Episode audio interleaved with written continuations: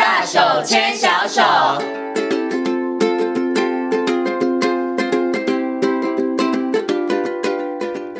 这里是教育广播电台，您现在所收听到的节目呢是《遇见幸福幼儿园》，我是贤琴。接下来呢，在我们节目当中要进行的单元呢是“大手牵小手”。那么在今天单元当中呢，很高兴的再次的为大家邀请到国立台北护理健康大学婴幼儿保育系的助理教授开雅琳老师来到节目当中哦。我们继续呢，在今天节目当中要跟大家来谈谈融合教育的课程到底该怎么设计。那么在设计的过程当中，又有哪些是我们的老师们要特别注意的？首先呢。那先我们的柯老师问声好，Hello，老师您好，你好，早安。嗯，那今天呢，很高兴呢，可以邀请到这个老师哦。那我想呢，是不是可以先请老师来跟大家谈一下？因为我们之前呢，有请老师跟大家稍微谈了一下融合教育。那相信呢，很多听众朋友应该现在有一些基本的概念了哈。嗯、感觉上好像是啦，幼儿园所有的课程都可以融入这个融合教育。嗯、请问老师是吗？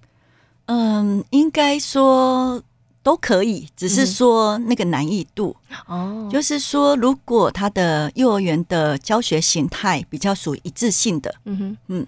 那这样子的话，相对的，老师在面对不同需求的孩子，那他挑战就会比较高，嗯哼，因为他就是一个课程，然后要满足所有的孩子，基本基本上可能性就会稍微低，那老师要费的心力相对会比较大，嗯，那所以如果是相对的，如果像现在一直在提倡的。就是怎么样子做差异化教学，嗯、或是怎么样去落实所谓的多层次。嗯、那这部分也是现在老师们应该是各个阶段老师都在努力的，不是只有普通生、特教生，是每个孩子都需要不一样的教学形态。嗯、那像现在其实呃很多幼儿园，嗯，好，我们上一次提到说已经是一个其实。融合教育已经是一个必然的趋势，是，所以幼儿园也开始在针对自己的教学形态，在慢慢的做一些转型，嗯、因为他发现太一致，然后老师在教学上确实那个挑战性是很高的，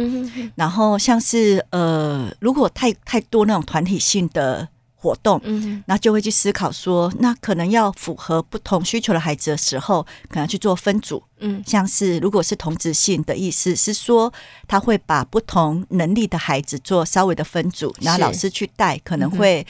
提供的教学，对，或是说也可以做异质性的分组，像是。呃，能力好的带能力稍微弱的，嗯、哼哼。那这些都是一些变化，老师可能就比较不会那么吃力，嗯、或是提供多提供一些户外的时间，嗯、或是大肌肉的活动，是。不是只有那种嗯比较多讲述的？嗯、那像现在也蛮多幼儿园从主题活动慢慢的走入学习区，是。因为那可以更提供孩子多元的学习形态，嗯、然后呈现就是难易度或是复杂性不同的教材教具，嗯、然后可以比较。要适性的让孩子去选选呃选他要操作的教具，嗯、然后这过程当中其实呃还在努力，就是嗯确实是有些幼儿园如果太过一致，嗯嗯就是他是那种就是。只有一套课程，然后标准化课程那一种，是那老师在执行上就很吃力。他花费比其他就是可能是走学区，或者是走比较小组一些活动，嗯、或是比较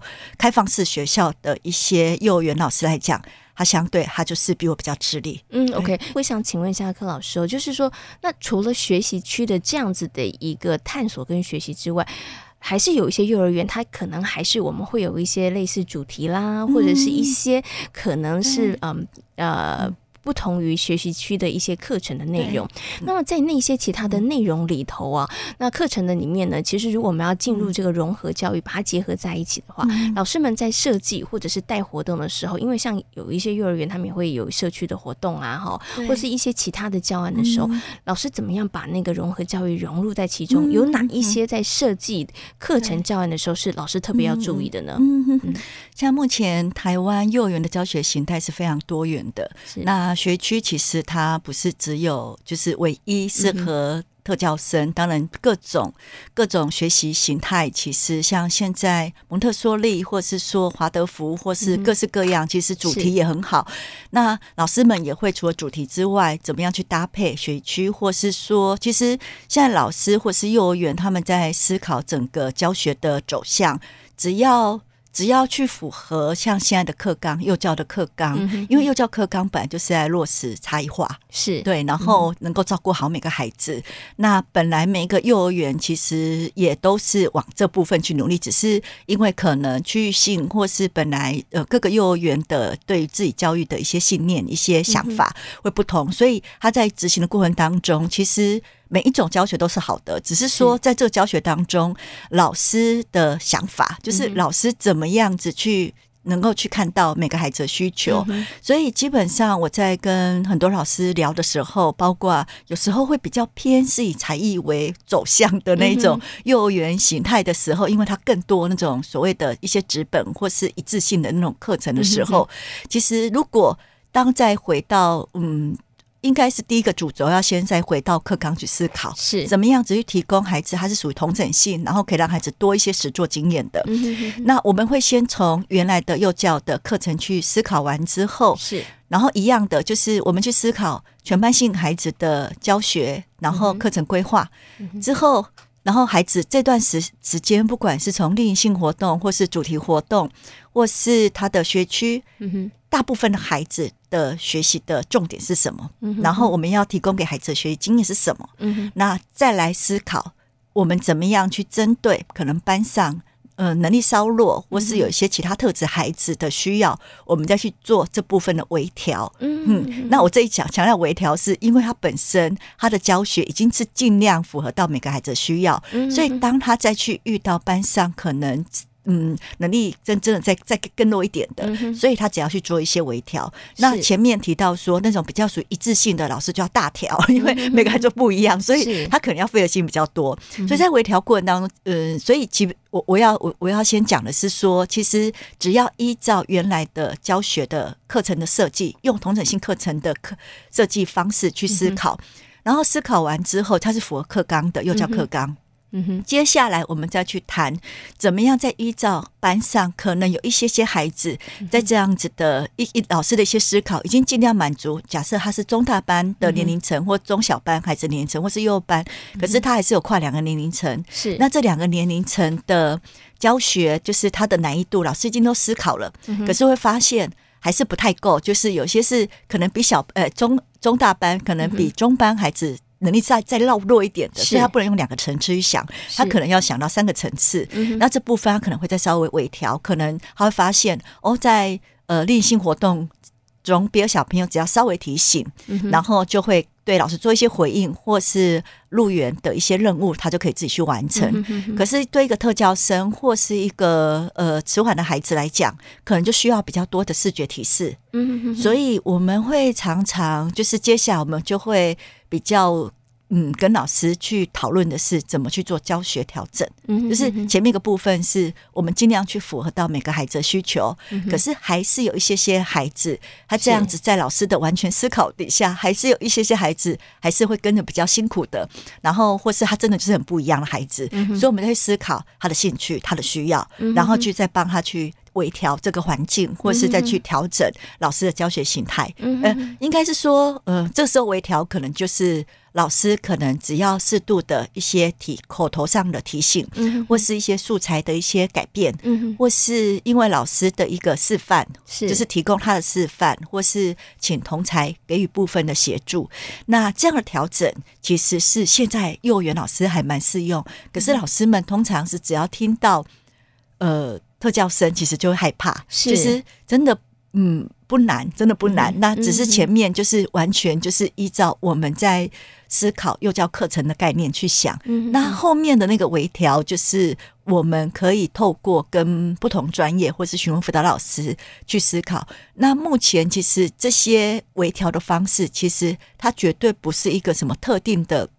特教专业。它其实就是在我们幼儿园里面，我们常常也在使用的一些小小的技巧、小小的方法。嗯，那这部分其实呃，之前有时候跟老师一些分享，老师才发现说，哦，原来不难。其实他平常就在这么做啊，是。嗯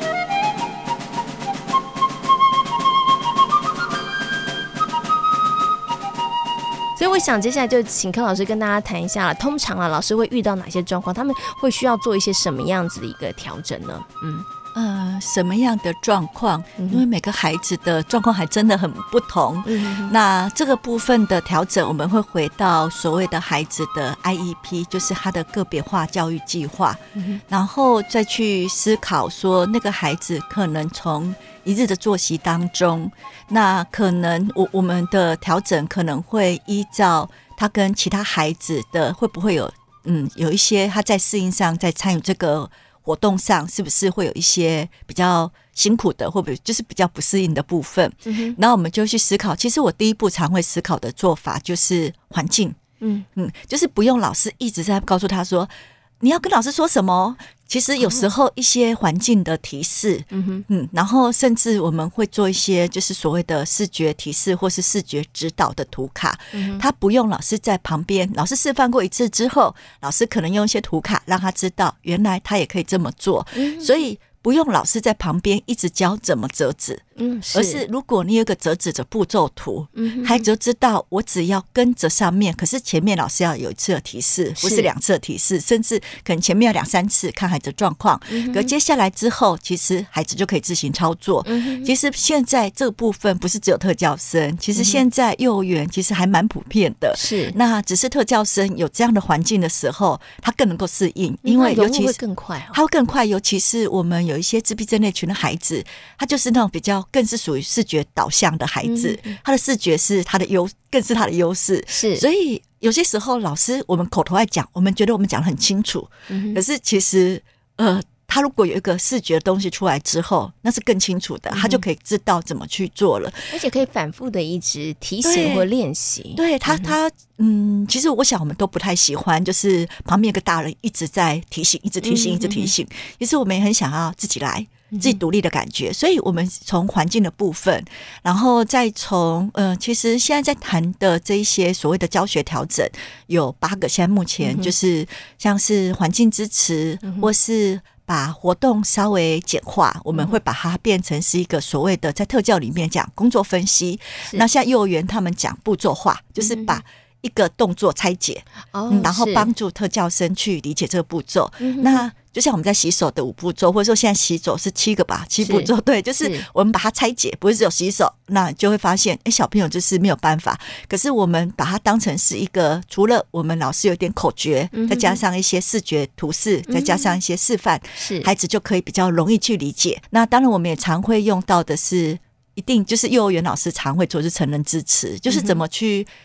怎么去帮助孩子，就是的，借透透过。别的小朋友可能是你只要讲他就能够理解，可是或许我们的孩子可能你讲完之后，你可以你可能一边嗯，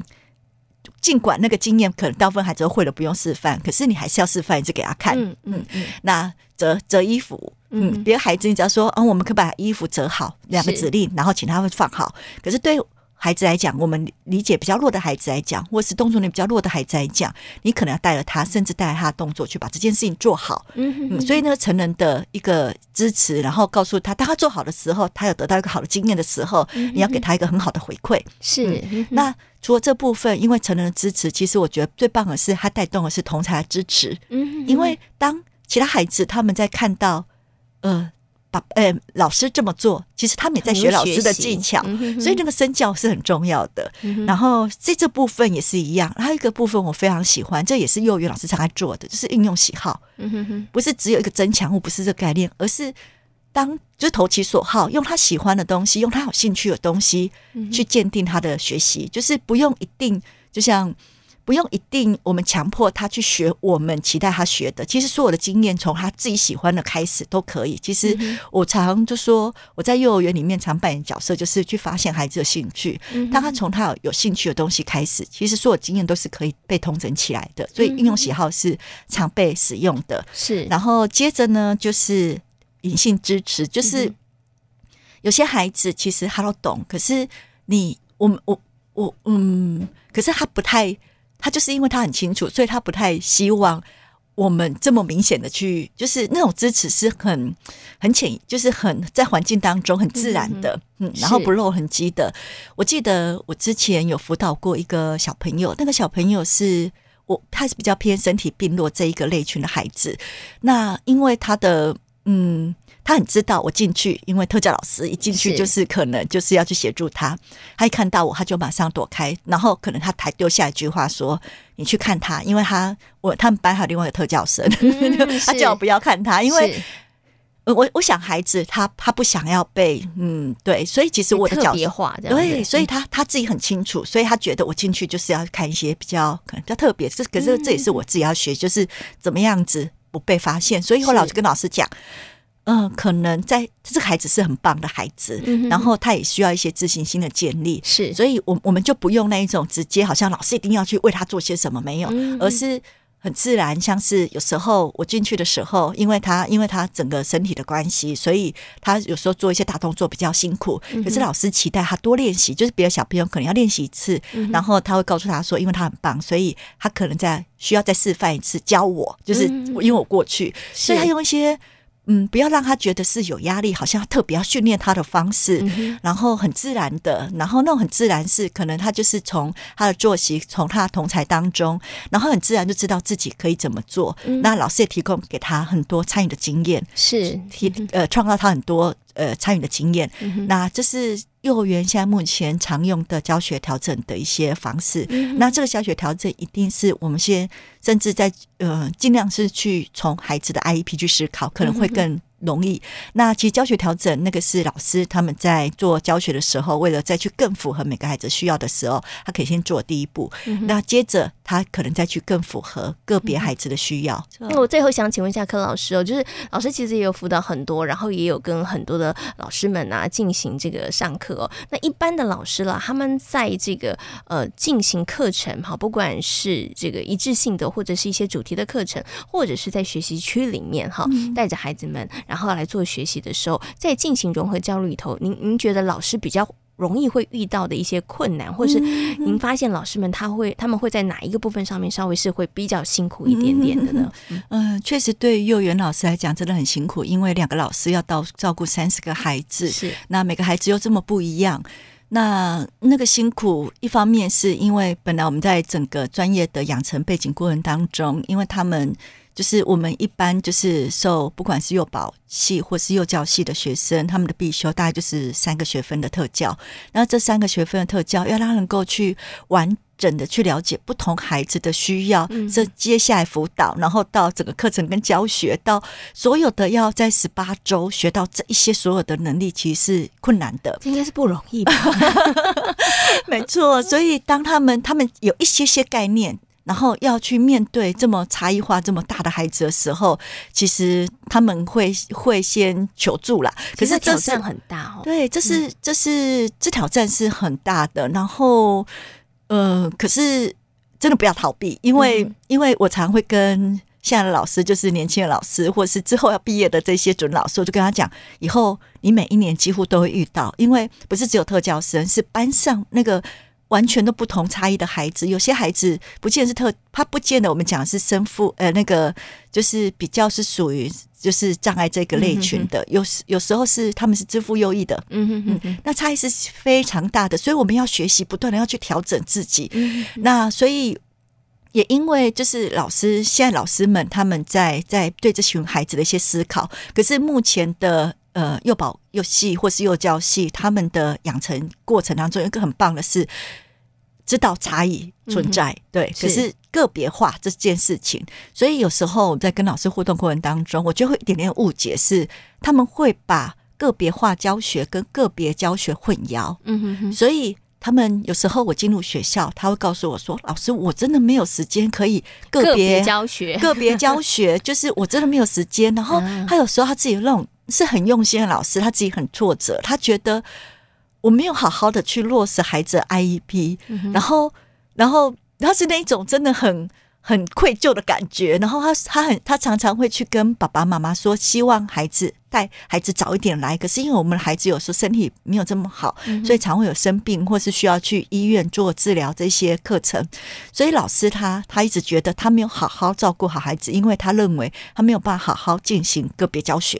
所以这部分就变成是我们就要让老师去理清。其实我们不是要做个别教学，我们是要做个别化教学。就像刚刚我们谈谈的，就是怎么样子把它精致化。我最近刚好听到幼儿园老师，我觉得他讲的很好。他把我们刚刚所讲一切，他说，对，就讲了这么多的调整策略。我们的目的就是要让，就是我们的目的就是要想办法去创造孩子学习的机会。我说老师，你讲的太棒了，就是因为他想尽各种方法，不管是他帮助他，或是给他一些提示，或是给他一些视觉的引导。无非就是希望能够创造孩子更多的学习机会，那就是一个个别化的精神。那当你知道什么是个别化之后，其实我们在个别去讨论，从例行性活动当中怎么去融入我们的 IEP，是从学习区当中怎么去落实，怎么从主题活动当中。那那一次我记得老师，我那一次老师了解之后，他觉得说，哦。其实就是那种愧疚感，就相对就是减轻很多，然后也觉得老师也会有这种成就，他觉得原来他也可以，对他也可以。那我我会我会提醒老师的是说，嗯，因为真的是，嗯，尽管再怎么熟悉的老师，其实备课是非常重要的。像我们刚刚说，整个环境的怎么整个环境，或是你要事先想好，我不管从主题、从学区、从内心活动，怎么去思考。所有的孩子的需要，这些都是要准备的。嗯、我觉得不管多有经验老师，你先想了之后，你才能够在教学当中才游刃有余，就是你才可以很自在的去看到每个孩子的需要，你才有机会去照顾到每个孩子的需求。嗯、那这些都是。